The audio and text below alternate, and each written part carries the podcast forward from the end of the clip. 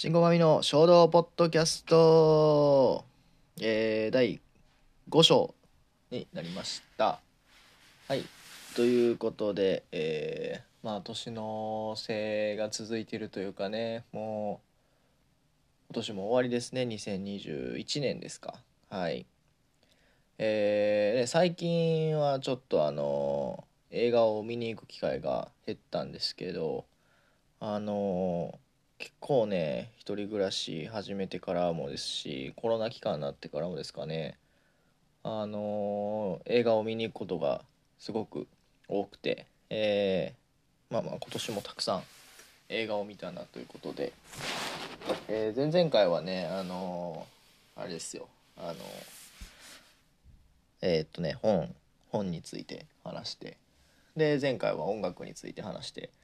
まあその辺もねあの一部だけしか喋れてないから突き詰めていきたいところではあるんですけどまあねカテゴリーカテゴリー分けをしてねえーっと、えー映画についてね話していきたいかなと思うんですけど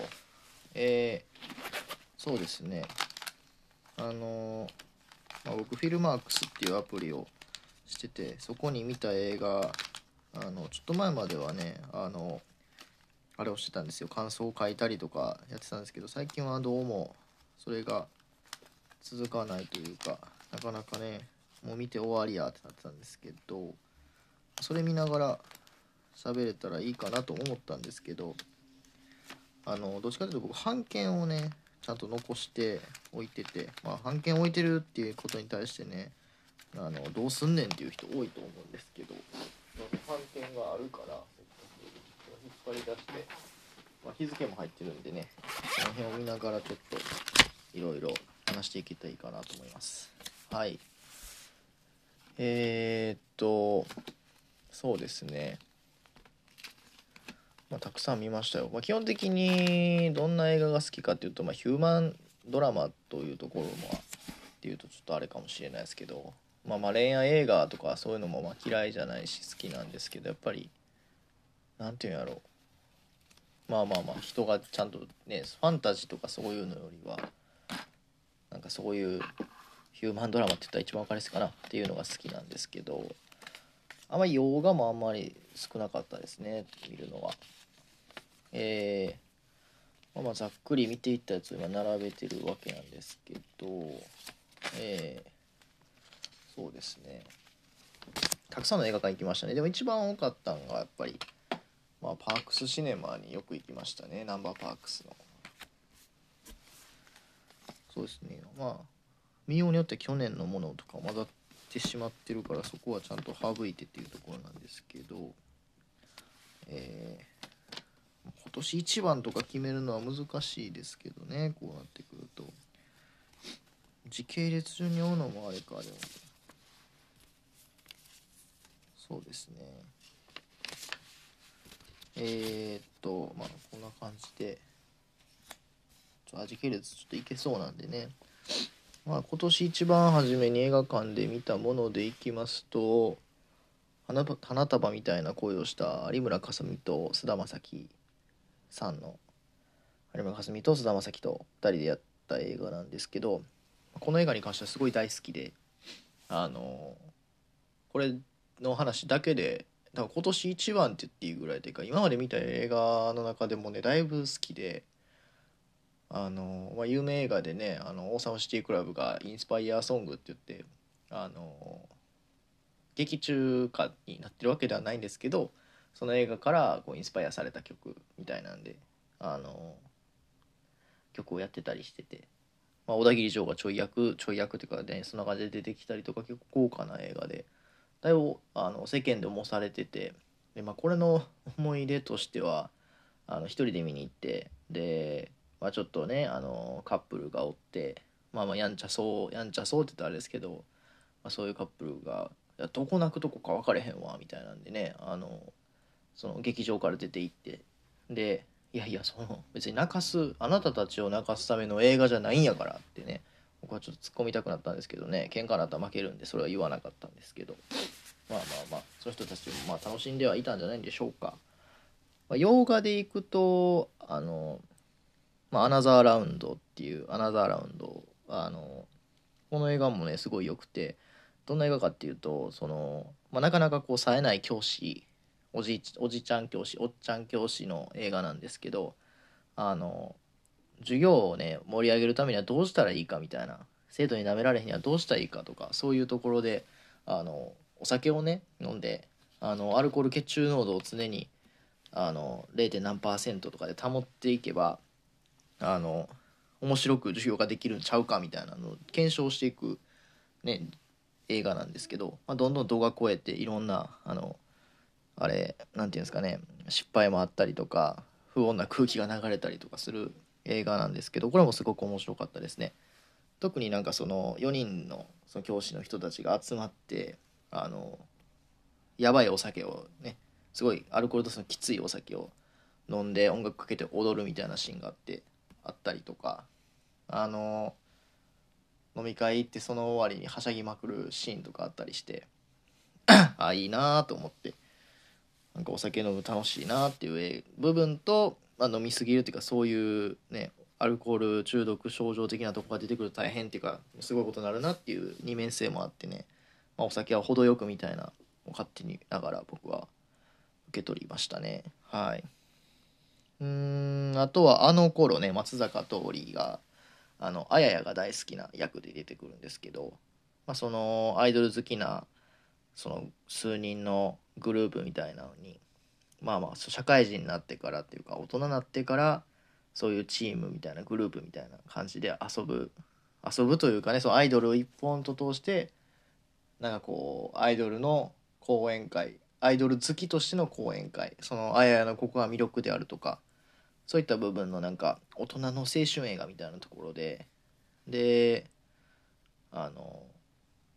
ねなんとかそのみんなでバンドをしてモーニング娘。の曲やったりとかそういうのとかもあったりですごいなんか胸が熱くなるというかねなんかいい映画でしたねまあそれに関連した「クレナズメ」っていうあの成田凌主演の映画も良くてえー、まあ、主題歌ねあの前も言わせてもらったんですけどウルフルズの「ゾウはネズミ色」っていう主題歌なんですけど、まあ、これはもうちょっと ちょっと変わ変わり種な設定なのかなっていう感じではあるんですけどあの、まあ、これも大人の男のしょうもない青春のノリというかそういった映画なんでね是非そういうのを求めてる人はこれなずめあの頃を見たらいいのかなっていう。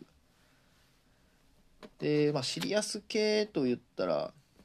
あれなのかもしれないですけど、えー、日本ねそういうので見たやつがあってそれで行くんやったら「あの素晴らしき世界役所広司」とあのもう一件もう一個ねもう一作「空白」っていう古田新太とこれ松坂桃李が出てたんですけどこの2作はすごいなんというか重たい話というか「素晴らしき世界」は一応その元元ヤクザなんかな？元そういうそういうねそういう人のあの怖いね世界の人たちがこう出てくるとかそういう映画ではないんですけどあの、まあ、ハードボイルドのおっちゃんがねこう社会復帰をするという刑務所から出てきて。でその面であのあの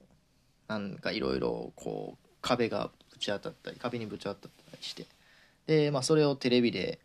あのドキュメンタリーにしたら作品作ったらおもろいんちゃうかって面白がる中野大河がやってる役があったりするんですけどその中野大河自身もこういろいろとその役所広司のそのいろいろな破天荒な姿とかあの悩んでる姿とか見てもう自分自身も悩むみたいなっていうような中でそういう感じの映画ですね。空白はねあの松坂桃李がスーパーの店員をしてるんですけどまあ、それで万引き少女をね追いかけてで万引き少女を追いかけた結果トラックにそのままひかれてしまってで、まあ、事故ではあるけどそのお前が追いかけたやろうって言って古田新太がお父さん役で出てきてそこのなんかやり取りがねすごいなんというかざっくりざっくり言うとこんな感じなんですけど描かれてて。で、まあ、そのやり取りも結構ね辛辣な感じであのいろいろ考えさせられるというかこの加害者ではないけど加害者のようになってる。でやりきれない古田新太の被害者の気持ちみたいなところですごいそういう心理描写も多くて面白かったですね。はい。ね、あとはまあサマーフィルムに乗ってもねすごい良かったですし伊藤まりかちゃん。これはちょっとあの、まあ、ファンタジー感も若干ファンタジー感もね若干あるんですけどあの、まあ、爽快な映画でしたね。はい。まあ、キネマの神様もすごい良かったですしやっぱり原作原田マハっていうのとね、まあ、僕は菅田将暉好きなんと長野めいちゃんも好きなんで結構良かったですね。で、まあ、藤原竜也映画もね結構友達と藤原竜也が出た絶対見に行くぞっていうところでね見に行ってるんですけどえー、鳩の撃退法にね太陽は動かない。これ今年この2作かな。次藤原竜也の「ノイズ」っていう映画もあるんでそれをまた見に行けたらなってですけど。そうですね話し出すとあれなんでねもうなかなか長くなってしまうんですけど、まあ、今年も映画たくさん見ました。はい、まあ、他にも「街の上でも」っていうあの若葉達也君主演のやつ下北沢のね話とかも見たしまあでもねやっぱ一番今年有名作ではあるけど花束みたいな恋をしたがなかなか僕の中では素敵な作品でノベライズも買ってもうたし DVD も買おうかなって思ったりとか UNEXT でわざわざレンタルしてあの見てみたりとか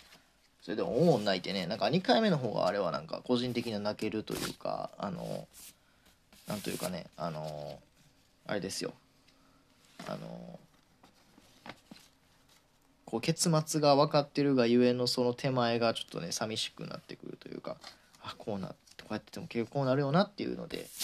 ちょっとね涙が出ちゃうみたいな感じでしたね。はい。ということでね今年はこんなぐらい映画見たんですけどまた来年もたくさん映画見れたらなと思っています。はい。ということで第5衝動はこちらで終わりたいと思います。ありがとうございました。